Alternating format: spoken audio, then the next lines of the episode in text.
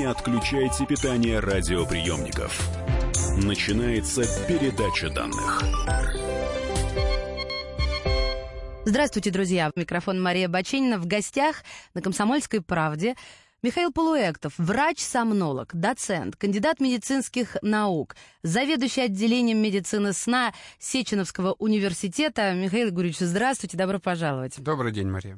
Вы знаете, а, наверное, нужно прежде всего пояснить, а, что такое сомнология, да, а, что это раздел медицины, нейробиологии.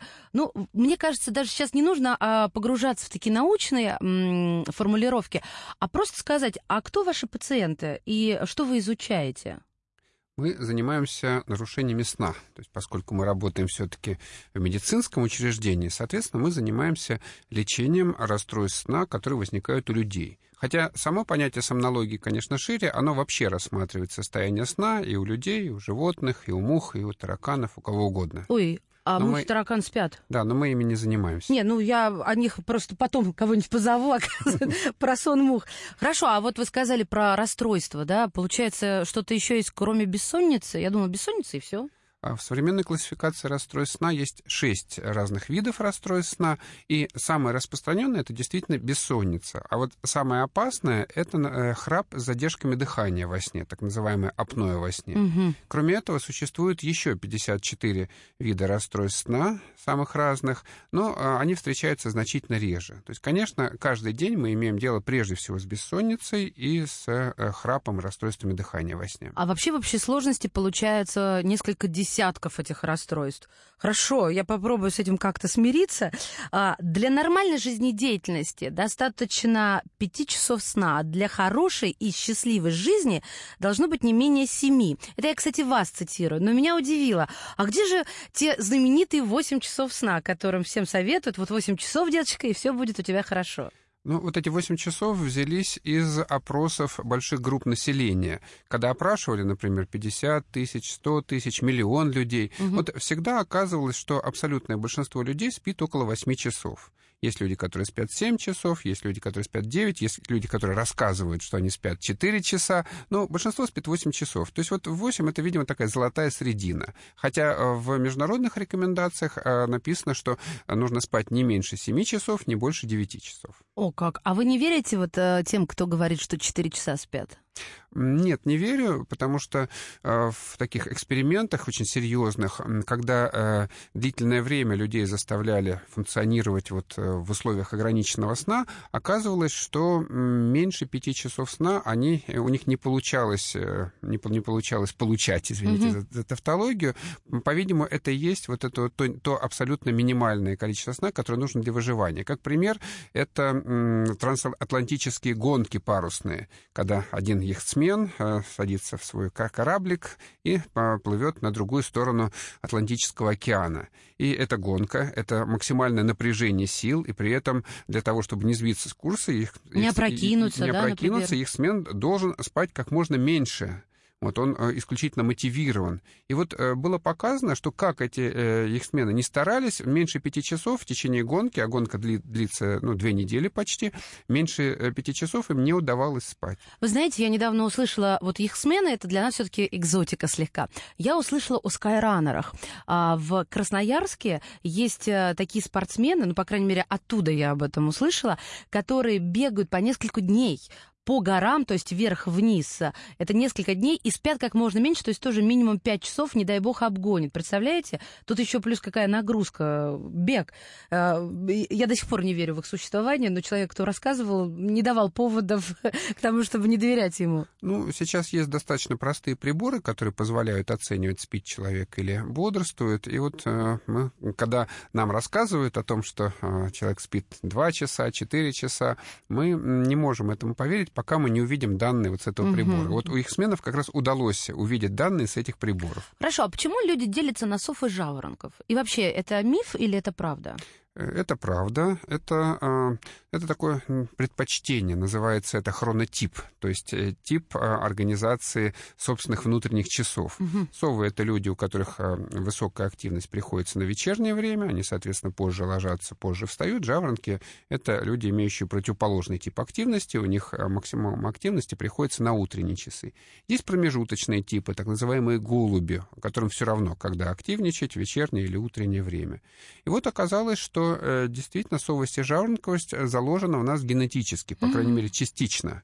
Э, очень много шума в свое время наделало исследование, когда брали клетки кожи просто у, у сов и жаворонков и сравнивали... У людей, вы у людей, виду, у людей да. у, у, помещали эти клетки в питательную среду и смотрели, как у них изменяется вот эта вот биоэлюминесценция. То есть можно зафиксировать изменение свечения живой клетки, даже если она находится вне организма, в растворе. И оказалось, что у сов и жаворонков вот этот период свечения был разным.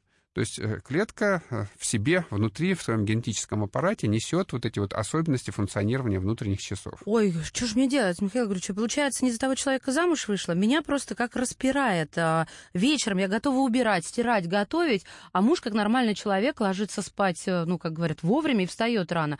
У меня же только все вечером начинается.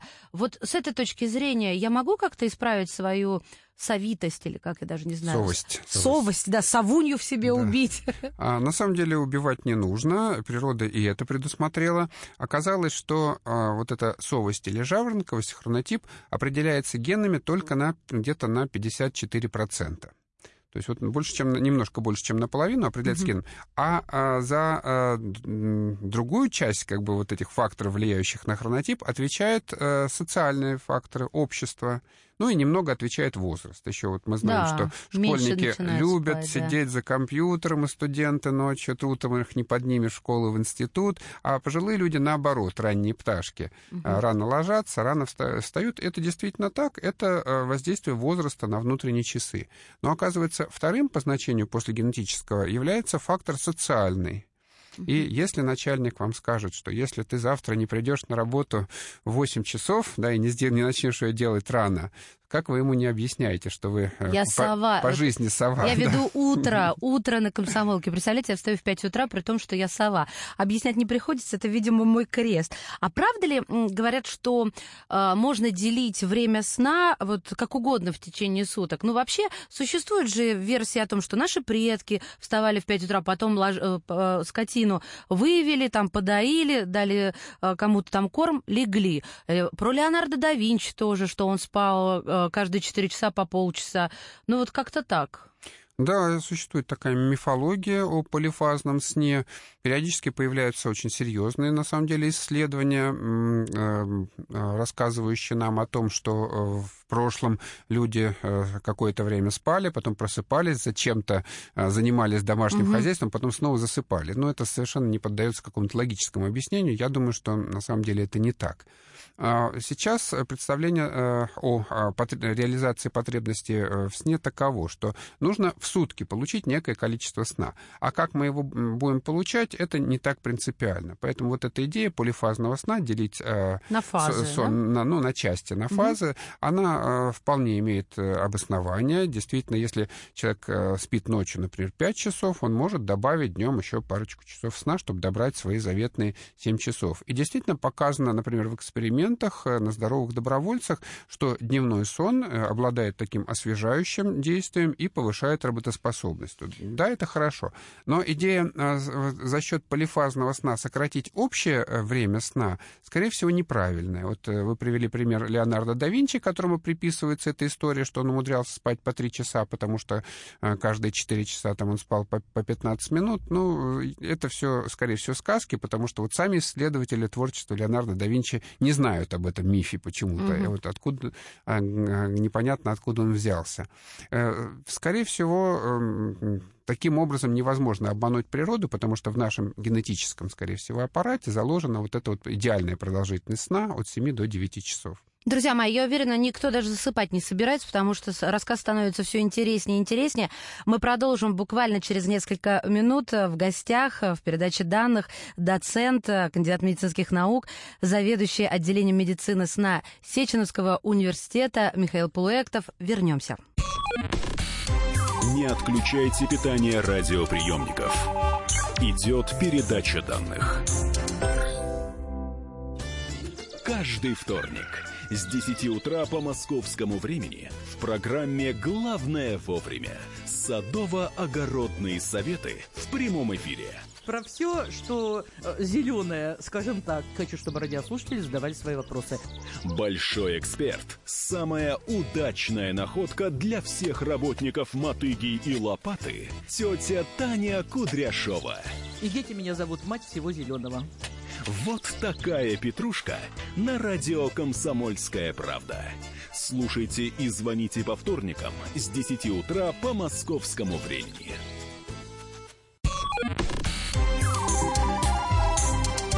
Не отключайте питание радиоприемников. Начинается передача данных. И снова здравствуйте. Мария Баченина, врач-сомнолог Михаил Полуэктов в студии.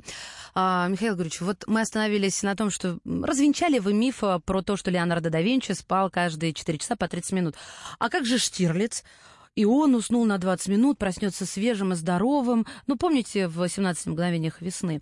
Вот это же история про глубокий сон, когда он просыпается свежим и способным соображать. Можно ли вот так быстро уйти на глубину сна, уйти в фазу глубокого полноценного сна, или это невозможно? Я бы разбил э, этот вопрос на два подвопроса. Разбивайте. Да, во-первых, ученые установили, что действительно можно запрограммировать себя на определенное время сна. Как это ни странно. А как Проводились исследования на здоровых добровольцах, угу. которым говорилось, что вы должны проснуться вот э, во столько-то. И действительно, если человек сильно мотивирован, э, если им при этом говорили, что вы получите такую значимую награду, они действительно просыпались в нужное время. То есть существует действительно какая-то схема внутренняя да, вот, э, времени, которая, э, которую можно использовать. Это первая часть вопроса. А вторая часть вопроса, действительно ли э, можно заставить себя заснуть. Я думаю, что это, конечно, авторский вымысел э, в отношении Штирлица, потому что чем э, больше мы стараемся себя погрузить в сон, тем меньше вероятности, что мы это сделаем, потому что чем э, вот, вероятность наступления сна э, зависит от э, борьбы двух мозговых структур. Одна система активирующая, другая тормозящая. И э, мы уходим в сон, когда у нас тормозящая система работает. Угу. Если же мы стараемся себя вогнать в сон, мы э, активируем нашу, э, усиливаем активирующую Ой, систему. Я, я замечала, как только я говорю да. себе, надо спать, так все, вперед, э, что-нибудь делать по дому. А знаете, мне когда-то бабушка еще, я была маленькая, говорила, «А, Машенька, после дневного сна, пора вставать, уже солнце начинает садиться, мол, голова болеть будет. Это просто народные наблюдения или они как-то подтверждены научными? Раньше считалось, что, естественно, эм, ложиться спать с заходом солнца и вставать с восходом, что это что нужно следовать зову природы. И что оказалось на самом деле? Ученые развенчали и этот миф тоже. Несколько лет назад было проведено уникальное исследование на первобытных племенах, ну, не на первобытных, да, на а, таких племенах, которые живут вне цивилизации, вне цивилизации скажем ага. так, да. А, в, в, два племени, по-моему, в Африке, одно в Южной Америке. Вот изучали ученые специальные датчики на, на, наклеивали, а, которые регистрировали засыпание, и оказалось, что э, люди в этих замечательных племенах, которые лишены полностью связи связи с внешней с цивилизацией, не ложатся спать после захода солнца. После захода солнца они сидят у костра, развлекаются, там чинят сети, там точат стрелы. В идут, и, лук, и луки, Дом развлекаются. Культуры. Да. да. Вот. А засыпают Местный. они только тогда, когда начинает э, холодать. Угу. Имеется в виду снижаться, значимо снижаться внешняя температура. И утром оказывается, что первобытные люди, ну, скажем так, оторванные от цивилизации, просыпаются до восхода солнца. Солнце не является главным для них регулятором сна, и идут э, куда следует, там, на охоту угу. или на Ну, кстати, про регуляторы, да, а, я хотела рассказать немножко, поговорить о циркадных ритмах, потому что за это дали Нобелевскую премию, и если, ну, переводить на доступном нам язык, это какие-то внутренние часы. Вот, а, уважаемые слушатели, самым главным биологическим ритмом, который управляет жизнью нас, в том числе и вообще всех живых существ, является суточный 24-часовой ритм. Называется он циркадным, то есть имеет период около 24 часов. И я уже хочу вам задать вопрос. А можно ли в этом случае вот формулировать а, запрос так? Как наш организм понимает, а, вот, то есть если его отделить от собственного я, мол, я-то вижу, на улице ночь, пора спать, но вот как мой организм понимает, что все, пора спать? Или так нельзя формулировать вопросы, отделять мой организм, мой головной мозг от собственного я, что я вот вижу, все спят, да и мне пора? А, да, человек животное социальное, и э, такой вопрос вполне уместен. Но вот этот механизм, регулирующий потребность в сне, он еще более древен, чем э, человеческое общество, он еще у животных присутствует. Просто в мозге накапливается некое вещество, которое начинает тормозить весь мозг. Это, скорее всего, вещество под названием аденозин. Э, кроме того, э, еще один фактор срабатывает, это биоритм. Утром мы бодры, веселы, днем мы э, разгуливаемся, это наиболее тоже эффективно в мозгу работаем. Биоритмы вот да, эти, это да? в мозгу тоже биоритмы. Угу. А к вечеру биоритм идет на спад. И вот получается, что в какое-то время совпадают по направлению два, два действия, два процесса. Аденозин и биоритм. Да, да? много аденозина угу. уже стало, а биоритм пошел на спад. И, соответственно, если мы немножечко успокоимся, примем горизонтальный горизонтальное положение, мы в это время уснем. Эта модель, она называется моделью двух процессов, она замечательно объясняет, почему нельзя выспаться после бессонной ночи. Вот после дежурства, например, приходим мы э, утром домой и думаем, сейчас я свои 8 часов обратно получу. Не получим мы свои 8 часов, потому что вот эти два процесса в это время идут в двух разных направлениях. Один процесс, аденозин, его действительно очень много после бессонной ночи, и он давит, заставляет нас спать. А другой процесс, вот этот вот биоритм, он э, утром идет на подъем. И получается, что когда мы ложимся спать после бессонной ночи, мы достаточно быстро вот этот вот аденозин перерабатываем, а, а биоритм у нас продолжает идти вверх и выталкивает нас из сна тогда, когда мы еще не хотим, когда мы еще не получили обратно свои 8 часов э, бессонной ночи. Ну хорошо, а что тогда сомнологи советуют людям, у которых суточно суточная работа. Как быть? Не работать в суточную работу советуют сомнологи и врачи вообще. Ничего хорошего в этом нет, и Всемирная организация здравоохранения давно это признала. А вот то, что я в 5 утра встаю, ну и мой коллега заодно, и другие коллеги, чтобы в 7 уже сидеть у микрофона, это нормально? Просто надо ложиться часов в 9 вечера после спокойки? Да, нужно получать э, достаточное количество сна. То есть если даже в таких условиях вы получаете 8 часов сна, ну 7 хотя бы, да, то вы сможете вполне эффективно вести эфир, как это обычно бывает. Но мне это кажется уже, знаете, знаете, проблем какого-то психологического свойства. Вот не, скла... не, не складушка у меня как это в голове. Все люди бодрствуют, а я сплю. Ну, хорошо, это, это уж мои проблемы. А вот если в общем рассматривать в нашей современной жизни, что мешает нам, обществу, а, избивает наши биоритмы? А, если нас сравнивать а, с теми, кому что-то не мешало. Есть такое? Томас Эдисон мешает нам. Лампочка, это да, его, электричество? Да, его изобретение все это нам испортило. Потому что не он изобрел, на самом деле, лампочку лампочку накаливания, но он ее доработал. Ленин? Нет, Ладыгин, русский инженер, изобрел лампочку так, накаливания записываем. в Санкт-Петербурге. Вот. А Томас Эдисон просто ее настолько усовершенствовал, что ее стало возможным производить в массовых э, количествах. Угу. И тогда появилась возможность отнимать время от ночи в пользу каких-то других дел. Нет, ну подождите, это как несерьезно звучит. Вот то, что лампочка, то есть электричество, освещение нам мешает. А, неужели? Ну мы же можем выключить. Я думала, может быть, э, освещение всей Земли мешает, или же, а я даже не знаю, там компьютеры, телевизоры, нет? А, ну, это социальные факторы, да, они как бы стимулируют наш мозг, соответственно, не, не дают ему успокоиться и заснуть. Но, опять же, это стало возможным только после того, как появилось вот это электричество э, и возможность искусственного освещения. Ну, то есть вы все, так сказать, под знаменатель лампочки Да, то, что телевизор — это уже угу. развитие этой идеи. Тогда я переначу вопрос. Как изменился сон современных людей? Современные люди стали спать меньше. Это было показано, по крайней мере, для, э, когда сравнивался сон людей в 19-20 веке, что э, сон сократился как, как минимум на, по-моему, на полчаса э, вот, э, вот сопоставление 20-21 века пока не производилось. Ну, это еще да, сон изменился, но э, насколько это естественное изменение, то есть, скорее всего, нет, это просто вот давление как бы общества, и если человека вернуть обратно в естественную среду обитания, mm-hmm. в, его, в наш любимый 19 век, то, скорее всего, он снова будет спать на полчаса обратно больше. Дольше. Да, дольше. То есть это, это называется эпигенетика. Вот есть генетика, это то, что в генах заложено, вот эти вот наши, скорее всего, идеальные 8 8 часов сна. А эпигенетика — это то, что давит вот на эти 8 часов сна, заставляет нас спать меньше. А меняется при этом а, вот наша генетическая предрасположенность со временем? Скорее всего, она поменяется, но для этого требуется не 100 лет, да, и, и даже Больше. не тысяча, да, больше, чтобы изменить Мгм. генетику. Чем дольше спишь, тем больше хочется. Вот у меня было время, когда я целыми днями могла спать, хотя была возможность встать и бодрствовать нормально, но я просто проваливалась в спячку. И днем бывает такое, что вдруг начинает часов в пять вот просто клонить ко сну не- неудержимо. Почему так все происходит? Э, Что действительно, чем дольше спишь, тем больше хочется, и почему днем вдруг э, начинает хотеться спать, хотя ночью спал нормально? Какого-то прямо вот точного ответа на этот вопрос э, нет. Есть такой предположительный ответ, что э, виной э, тому малые биоритмы, так называемые. Вот есть большой суточный биоритм мозговой активности, утром активный, вечером а, Пассивный, пассивный, да. да. А есть малые э, биоритмы, где-то пол- полуторачасовые, когда вот мозговая активность тоже немножко колеблется в Мгм. течение полутора часов. Чуть больше, чуть, чуть меньше. Вот даже считается, что академический час, 45 минут, это как раз половина вот этого малого биоритма, когда мы наиболее активны. А, Соответственно, следующие 45 минут в школе нам не нужно ничего делать, нужно отдыхать. Не попали, да? Было бы так хорошо, да.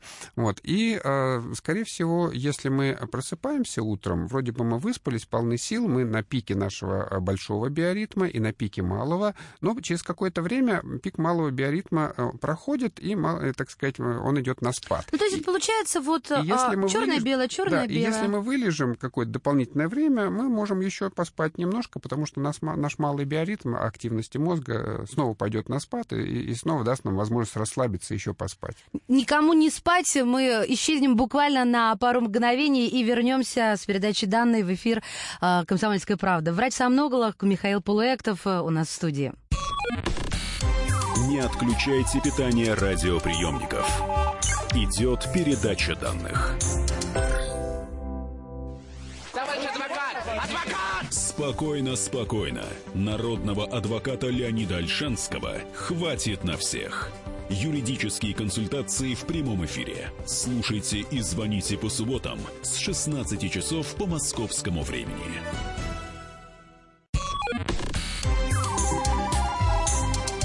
Не отключайте питание радиоприемников. Начинается передача данных. И снова здравствуйте. Это Мария Баченина. Передача данных. Врач-сомнолог, доцент, кандидат медицинских наук, заведующий отделением медицины сна Сеченовского университета Михаил Полуэктов в студии. Еще раз здравствуйте, Михаил Григорьевич, добро пожаловать. Для тех, кто только что присоединился, мы обсуждаем сон, проблемы сна, научный подход к изучению сна. И у меня, естественно, вопрос эм, по поводу э, бессонницы. То, с чего мы начали, вот это самая главная проблема, э, это действительно болезнь или это просто, ну, как я даже не знаю, ну вот вы над собой сделаете усилия и все исправите, да, это от того, что вы просто полнедели ночью гулевали.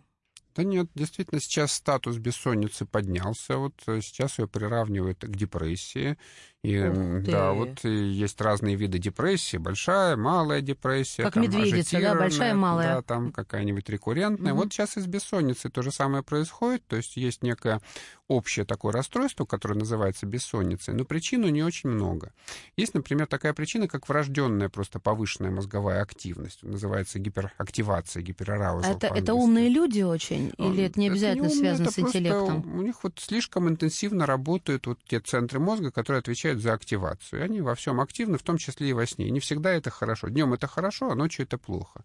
Есть такой. Есть э, другой вариант психологической бессонницы, когда люди слишком склонны вот зацикливаться на своих проблемах, на своих мыслях. И вот думают, и да, думают. и если им в голову вот придет такая мысль о том, что а вдруг я не засну, и они начинают э, Это ее рефлексия, развивать. да. рефлексировать в постели. И, соответственно, у них быстро достаточно такой порочный круг формируется, когда они собираются спать, думают, что а вдруг я не засну, от этого они беспокоятся, от этого они действительно не засыпают, от этого они еще больше беспокоятся. И вот так сами себя они вгоняют. Валерьяночки вы советуете сомнологи? Вот, Ну, таким сомнологи людям? советуют психологи- психологов, конечно, психологическую помощь, но она, к сожалению, не, очень доступна, поэтому... Но она у нас лучше- еще и не очень популярна. Мы, знаете, проводим исследования, иногда опрашиваем слушателей. Большинство наших с вами соотечен- ственников считают, что это напрасная трата денег, поход к психологу. К сожалению, вот так обстоят Ну, дела. я очень э, верю в психологов, в психологию, вот и доверяю им, но э, знаю, что это процесс медленный. Ну, речь даже идет не о психологах, а о психотерапевтах. То есть, да, действительно, есть методики, ко- которые позволяют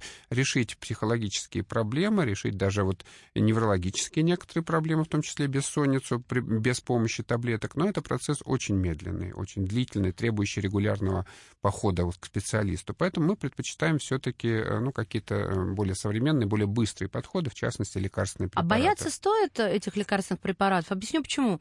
А, Я всю жизнь как-то беспокоюсь, если выпью таблетку, вот я из этих людей, что начинают думать, и потом все, не спят. А, я- ну, психиатрия моя личная. Так вот, я боюсь, выпью сам снотворное, и все, утром я не встану, не услышу никакого будильника, что, мол, такой будет глубокий сон, что ничто не поможет меня разбудить. Это первое. А второе, что я боюсь привыкнуть к ним. Вот как обстоят дела на сегодняшний день? Да, действительно, самая частая фобия, вот это оп- опасение э, в общей популяции, это боязнь к привыкнуть к снотворным. Да, действительно, существует такая проблема, потому что снотворные предыдущих поколений, там фенобарбитал, например, там, Мгм. вот, они имели очень высокий риск развития привыкания и зависимости. Современные снотворные, это уже сейчас идет пятое поколение снотворных, они фактически не имеют такого риска. Вот, и но иметь не имеют, но все равно риск существует. И поэтому, когда врач назначает снотворный препарат больному с нарушением сна, он взвешивает за и против. Да, он смотрит, насколько само нарушение сна вредит здоровью человека и перевесит ли та польза, которую он получит А, от это как хорошего в инструктаже сна, пишут про вред. беременных. Если Да, если польза- плюсов меньше, чем минусов, то не надо. Да, и наоборот. совершенно верно. Ну, э, мы все-таки, мы специалисты, сомнологи, э, достаточно часто назначаем препараты для улучшения сна, потому что видим, что этому человеку без сна совсем плохо будет. Ой, а, а к вам как, на прием прийти надо спать у вас? Нет, э, ну, иногда мы назначаем исследование сна, но если речь идет э, о бессоннице, то чаще всего достаточно просто консультации, достаточно выслушать Ага. человека, э, вот, и уже поставить, на основании этого поставить диагноз и назначить лечение. В сложных случаях мы действительно проводим исследование сна, когда пациент остается у нас на всю ночь, он спит с датчиками, и на компьютер записывается, как он спит. А сейчас множество всяческих там а, программ, браслетов, а, а, изучающих фазы сна, сколько спал, когда нужно отходить ко сну. Вы как к этому относитесь э, с точки зрения науки? Баловство или серьезно? Ну, двояко я тоже к этому отношусь, как ко всему. Вот, исследования показали, что следование даже небольшим правилам сна, вот есть такие правила гигиены сна, вот когда человек начинает чуть-чуть обращать внимание на эти правила, что нужно в определенное время ложиться, что не нужно перед сном там прыгать, скакать, там, да, и заниматься тяжелой умственной деятельностью. Кофе вон хлебать. Да, кофе хлебать, совершенно верно, то э, его сон улучшится где-то на 10%. Если он просто будет что-то соблюдать, ко- как-то регулярно вот, эм, э, повторять какие-то действия, полезные для сна. И из этих соображений ношение браслетов — это тоже некий ритуал, вот, который дает возможность человеку лучше соблюдать правила сна. А э, насчет того, что там эти браслеты показывают, ну, ничего они на самом деле не показывают. Это все фантазии программистов, потому что самые сложные, на самом деле, самые вот научно выверенные приборы, которые на этом принципе основаны, точность их составляет где-то 60%. У Да. самых точных. У самых даже. точных, Ничего да. себе. Поэтому не стоит надеяться на браслеты, но, вот, э, но лучше носить браслет и выполнять режим чем не носить и не выполнять. Про лунатиков. Нас в детстве еще пугали, были такие популярные штуки, что не дай бог у вас в семье кто-нибудь страдает лунатизмом, а на балкон вылезет, будет ходить по карнизу, по этой жердочке, может на улицу выйти. Вот а, давайте всю правду о лунатиках. В том смысле, что они действительно куда-то могут уйти. Я вот сейчас серьезно, лунатизм такая штука или нет? Ну, э, это бывает очень редко, такие уж далекие путешествия там, или э, какие-то критические ситуации, когда человек разгуливает по высоте. Да, действительно, это описано, но это, это реже, чем а, автомобильные катастрофы, скажем так, да. То есть это, это все, так сказать, укладывается в статистические погрешности. А сейчас э, представление о снахождении как-то стало более ясным. Э, Вот его объясняют э, так называемая теория локального сна. Действительно, сейчас показано и доказано, что мозг может просыпаться и засыпать не полностью. Раньше считалось, что весь мозг спит, когда, Мгм. когда, когда человек спит. А сейчас показано, что в какие-то моменты действительно часть мозга может просыпаться и выдавать какую-то активность. В то Это у меня время иногда во время работы. Вроде слушаю, а вроде и сплю. Да, и такое может быть, особенно у невыспавшегося человека, что вот э, те части мозга, которые наиболее нуждаются в сне, будут спать, а те части, которые немножко уже поспали, выспались, они выдадут, например, двигательную активность, и ноги понесут к любимому холодильнику за куском торта. Нет, вот я серьезно и про это хотела спросить. Вот эти ночные... э, Синдром ночной еды Да, синдром ноч- да. ночные холод- к холодильнику хождения. Это что, правда? У меня недавно просто э, рассказали мне э, как раз психолог знакомый о том, что девушка просыпалась, холодильник был пустой. Я не поверила, Да, честно. мы периодически сталкиваемся с этой ситуацией. Это вот отдельная форма снохождения, и Это часто тоже она... лунатизм. Это, да, это вариант, ну, лунатизма, можно сказать, варианта, но он немножечко так вот эм, приукрашен, что ли, вот дополнительной еще мотивацией именно пищевой, потому что человек э, не ходит не гвозди забивать, да, по ночам, он ходит именно покушать что-то. Почему? Потому что э, пища, чаще всего это м, принимается пища сладкая, такая высококалорийная, она обладает эм, улучшающим настроение, со- Успокоительным, успокоительным да, действием, конечно. да, снимающим стресс.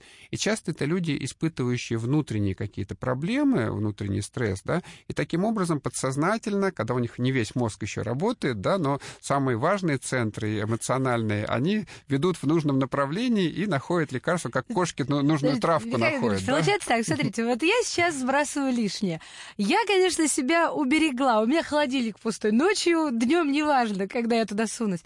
Но вот могут люди, которые испытывают, испытывают стресс, а все-таки сбрасывать лишнее это сильнейший стресс для организма, ночью к нему ломануться, потому что мозг уж не может без сладкого. Нет, потому что большинство этих людей все-таки не подвержено снахождению. Снахождение это редкая очень ситуация. А, то есть это да. еще и редко. Нужно, чтобы были и гены снахождения, и было вот это психологическое еще А это генетически, да? Лунатики Да, генетические? щ- считается, что э, до сих пор не нашли эти гены, кстати, но считается, что это генетически обусловленное состояние, очень Мгм. часто наследуется.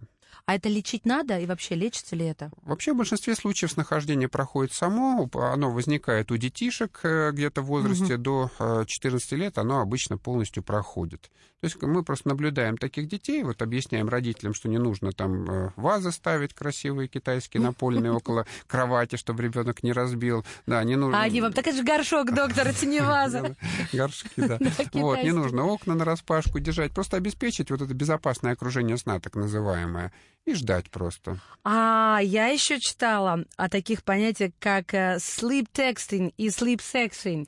Если Да, я правильно говорю, значит, такое. когда люди во сне отправляют смс или пишут имейлы друг другу, потом ничего не помнят. И когда сексом занимаются во сне, а это два партнера должны быть подвержены вот этому синдрому. Нет, это один достаточно партнер Согласие одного. обвиняет другого, да. Вот, Ой-ой, э, обвиняет да. даже так. Женщины обвиняют мужчин, что они к ним пристают, так сказать, тогда, когда Они женщины не спят. хотели, да, вот, а мужчины объясняют, что это они во сне все делали, что им это так, вот так приснилось, да. А мужчины обвиняют женщин, что женщина во сне Давайте и- помирим сейчас кучу издают какие-то сладострастные звуки, как-то Мгм. себя неприлично ведут во сне.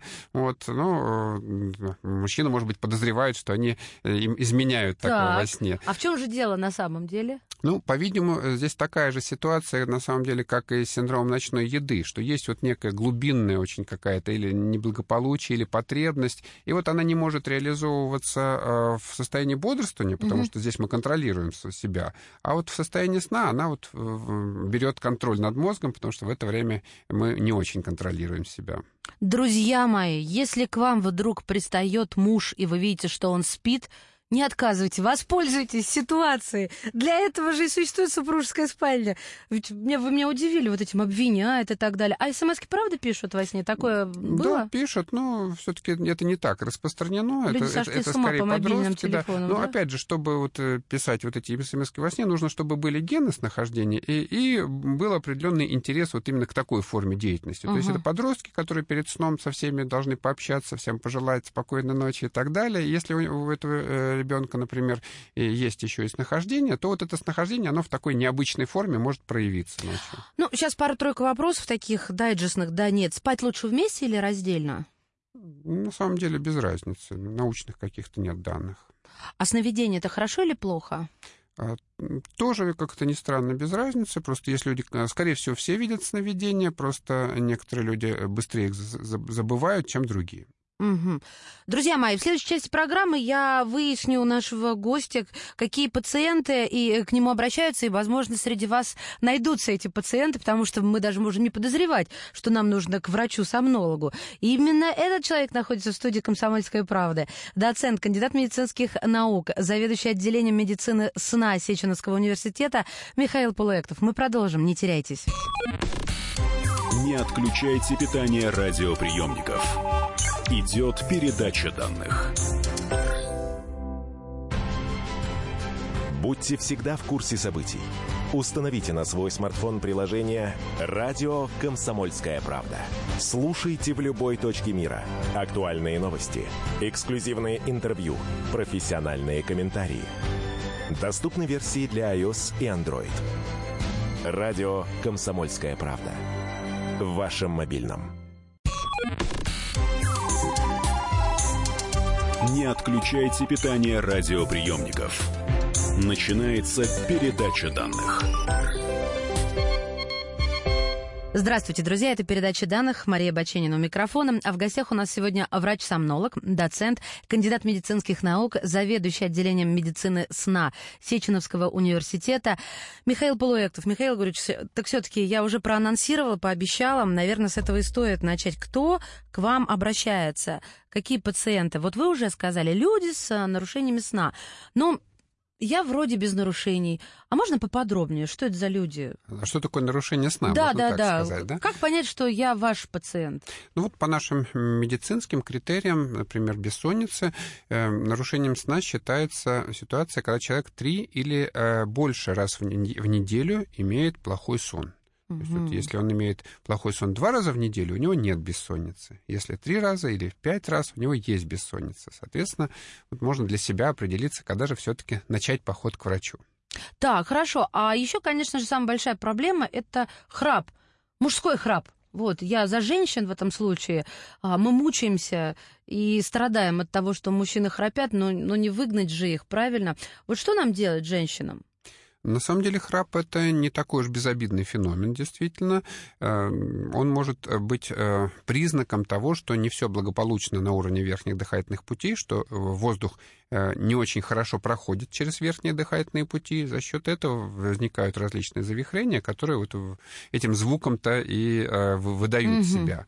Вот. И э, в таких случаях мы обязательно задаем вопрос, есть ли на фоне храпа задержки дыхания и э, испытывает ли у человека, храпящий человек, сонливость. Потому что... э, Днем. В дневное время, Мгм. конечно, не, не в ночное. Вот. И чаще всего э, нам э, даже э, ответов на эти вопросы недостаточно. Мы еще назначаем людям, которые приходят к нам с жалобами на храп, исследование сна. Потому что только воочию увидев этот храп, услышав и посчитав э, число задержек дыхания на фоне храпа, мы можем э, порекомендовать правильное лечение.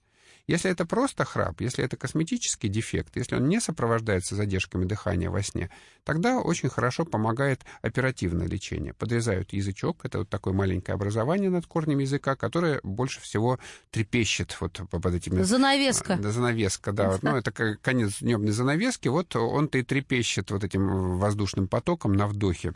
И, соответственно, его подрезают, все, проблема с храпом решается. Но если мы на исследовании сна видим, что есть не просто храп, а есть еще и задержки дыхания во сне, то лечение оказывается более сложным. Делается либо более обширная операция, либо используются другие методы. В частности, э, есть такой метод СИПАП-терапия, когда человек перед сном одевает специальную маску на область носа, и э, под небольшим давлением э, из из прибора поступает воздух, обычный воздух, не кислород, и за счет того, что в дыхательных путях поддерживается такая воздушная подпорка, человек нормально дышит. Это уже в тяжелых случаях. Мгм. А вот есть какая-то гендерная предрасположенность? А то, знаете, так скажешь мужу, ты храпел, мешал мне, а он сама храпишь, не слышишь, что ли? А ведь ничем не докажешь, что он врет. Женщины тоже храпят или реже, чем мужчины? Реже храп- э, женщины, извиняюсь, храпят значительно реже, чем мужчины. Действительно, Все э, слышали? Э, Этому объяснением является, а, во-первых, особая форма дыхательных путей у женщин. У женщин вот на, на поперечном сечении дыхательные пути более круглые, они более устойчивы вот к этому а, воздействию давления воздуха, которое проходит во время вдоха в легкие, чем у мужчин. Это один фактор. Другой фактор — это разный тип отложения, э, извиняюсь, жира у женщин и у мужчин. У мужчин жир в животе больше откладывается, в шее, а у женщин в более нижней части тела. Ну, чтобы мы э, ребенка от- выносили, от- конечно же, откладывается, да. да. И, соответственно, у женщин в, в области горла меньше жира откладывается. Это вот основные факторы. И третий фактор очень интересный, то, что организм женщины защищен еще и гормоном прогестероном. Когда женщина вынашивает ребенка, она, конечно, становится больше и больше по размеру, и легкие поджимаются вот этим э, м, растущим м, э, плодом. И для того, чтобы дыхание у женщины не нарушалось, вот, э, гормон прогестерон стимулирует дыхательный центр, и женщина лучше дышит, когда они вынашивают ребенка. И вот пока женщина находится вот в таком активном возрасте, вот, а действительно она значительно лучше защищена и вне беременности от апноэ, чем мужчины. Но мы, наверное, все-таки где-то в другом месте страдаем больше. Это как называется, мужчин на войну, а нам рожать. Вот, э, наверное, в каких-то других э, расстройствах сна у нас... Ну вот бессонница, кстати, это женская болезнь. Ну, я Женщины как знала, в два да. раза чаще Женщина, страдают бессонницей, чем мужчины. Да, то есть, с одной стороны, апноэ это мужская болезнь, а бессонница это женская болезнь. Раньше считалось, что нельзя наесться, там, налюбиться, наспаться впрок. Сейчас оказалось, что наспаться можно. Только налюбиться, по-моему, нельзя. Да, наесться тоже. Ну, мы не изучаем этот Да, вопрос. да, да, это не к вам, вот, это к сексопатологу. Но, тем не менее, если серьезно, действительно, вот эм, это никак надышаться перед смертью, что есть вариант отоспаться на выходных, по- поспать э, про запас, впрок. Неужели это правда? Да, действительно, проводились исследования, которые показали, что, по крайней мере, с, с прицелом на две недели вперед э, выспаться можно. Это известное исследование, когда брали две группы э, добровольцев, студентов, и э, одной из них в течение недели давали спать на два часа больше, чем они обычно спят, а другой не давали, ну, не, не прибавляли время сна. Затем двум этим группам студентов сократили время сна до трех часов. Очень мало они спали. И оказалось, что э, та группа, которая имела возможность запастись сном, она э, лучше выдержала этот режим, и днем она демонстрировала лучшие показатели, их там тестировали каждый день, и вот в течение недели она демонстрировала лучшие показатели. И даже когда этим добровольцам разрешили спать достаточное количество э, времени, все равно э, первая группа, выспавшаяся, она продолжала и следующую неделю демонстрировать лучшие показатели. То есть вот с прицелом на две недели вперед действительно можно сказать, что можно запастись сном. А какие, ну вот вы сейчас рассказали про эксперименты, мне стало любопытно, какие а, сейчас есть новые, может быть, прогрессивные даже направления исследования сна? Есть что-то такое, что вызовет у нас э, в- в- вау? То есть как, как улучшить сон здорового человека? Или, или- да, или- возможно. Или, знаете, таблетку очень хочется, вот, э, чтобы она была, а, которая одна таблетка, чтобы вообще не спать, вторая, чтобы высыпаться за часа два с половиной. Вот над этим работаю. Ну, сейчас действительно внимание исследователей направлено на какие-то э, электронные способы, да, нейрофизиологические способы улучшения сна. Есть, например, методика м, стимуляции кожи, когда а, с определенным ритмом а, стимулируются кожные рецепторы, и как бы навязывается этот ритм и мозгу, электроэнцефалограмме, и э, мозг как бы баюкается таким образом. Так. Да, и э, действительно показано, что увеличивается количество на этом фоне глубокого сна, то есть качество сна Соответственно, у- а, у- длина, в улучшается. принципе, тогда может уменьшиться, да? Длина сна, ну, по крайней мере, качество улучшается. Мгм. Вот насчет длины э, таких э, я не знаю исследований. Вот это очень интересное направление. И есть еще более такое мощное направление, это использование метода транскраниальной магнитной стимуляции. Так, все, я пошла. вот, да, можно когда вот магнитным полем, магнитным полем, когда действуют на определенные зоны мозга и пытаются снизить мозговую возбудимость. Я вот говорил о том, что некоторые формы бессонницы связаны с тем, что у человека постоянно вот эта повышенная возбудимость моз- Мгм. моз- мозговых клеток. И вот как раз вот э, определенным образом подобранные магнитные поля, они могут подавлять вот эту избыточную возбудимость и таким образом вылечить бессонницу. Подождите, а эти вот магнитные поля, может, у нас в, в быту есть что-то там рядом с СВЧ поспать, с мобильником, но все же излучает э, магнитные поля, правильно?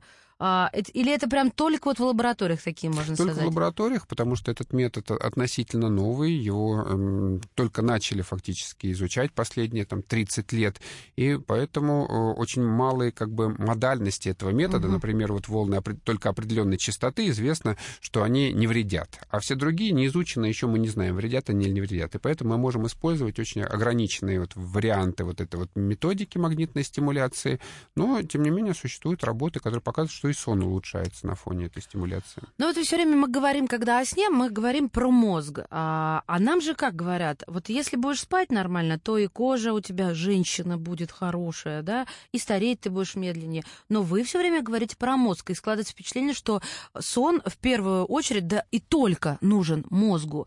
А, а что же тогда с моей кожей, с, моим, с моей красотой? Понимаете, да, вопрос? Конечно, да. Вот это где взаимосвязь тут? Ну, пока все-таки нет убедительных доказательств, что э, смогут спать мышцы, там, печень и почки, хотя, скорее всего, они не то, что они спят, а они имеют вот эти вот собственные внутренние часы, которые не связаны ни со сном, а которые просто в темное время суток немножечко э, э, замедляют работу органов. А вот э, связь состояния сна с э, улучшением работы других систем организма, скорее всего, связана с, с тем, что все равно мозг, э, э, э, так сказать, не только э, со- сон обслуживает не только нужды мозга, но и нужды других органов через эндокринную систему, потому что главный регулятор э, выработки гормонов, гипоталамус, гипофиз находятся в мозге, опять же, и через нервные влияния во время сна обеспечивается выделение нужных гормонов, чтобы и уже они э, по кровотоку дошли до органов и дали им отдых. То есть все-таки с красотой это связано? С красотой связано, но опять же э, главным здесь является головной мозг, центральная нервная система. Ну, как все врачи говорят, э, уши, уши, главное хвост, да, что в этом духе. А, Спасибо большое вам, Михаил Гурич. Очень, очень интересно, главное, полезно. Да, познавательно, полезно, и я надеюсь, сейчас э, все пойдут и будут анализировать э, собственный распорядок дня. Врач-сомнолог, доцент, кандидат медицинских наук, заведующий отделением медицины сна Сеченовского университета Михаил Полуэктов был на «Комсомольской правде» в передаче данных. Благодарим вас. Передача данных успешно завершена. Не отключайте питание радиоприемника. Скоро начнется другая передача.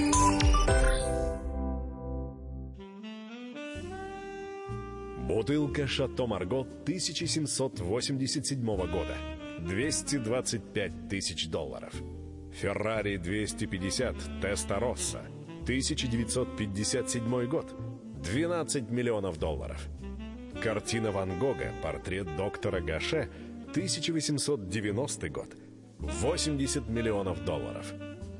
Есть вещи, которые со временем становятся ценнее.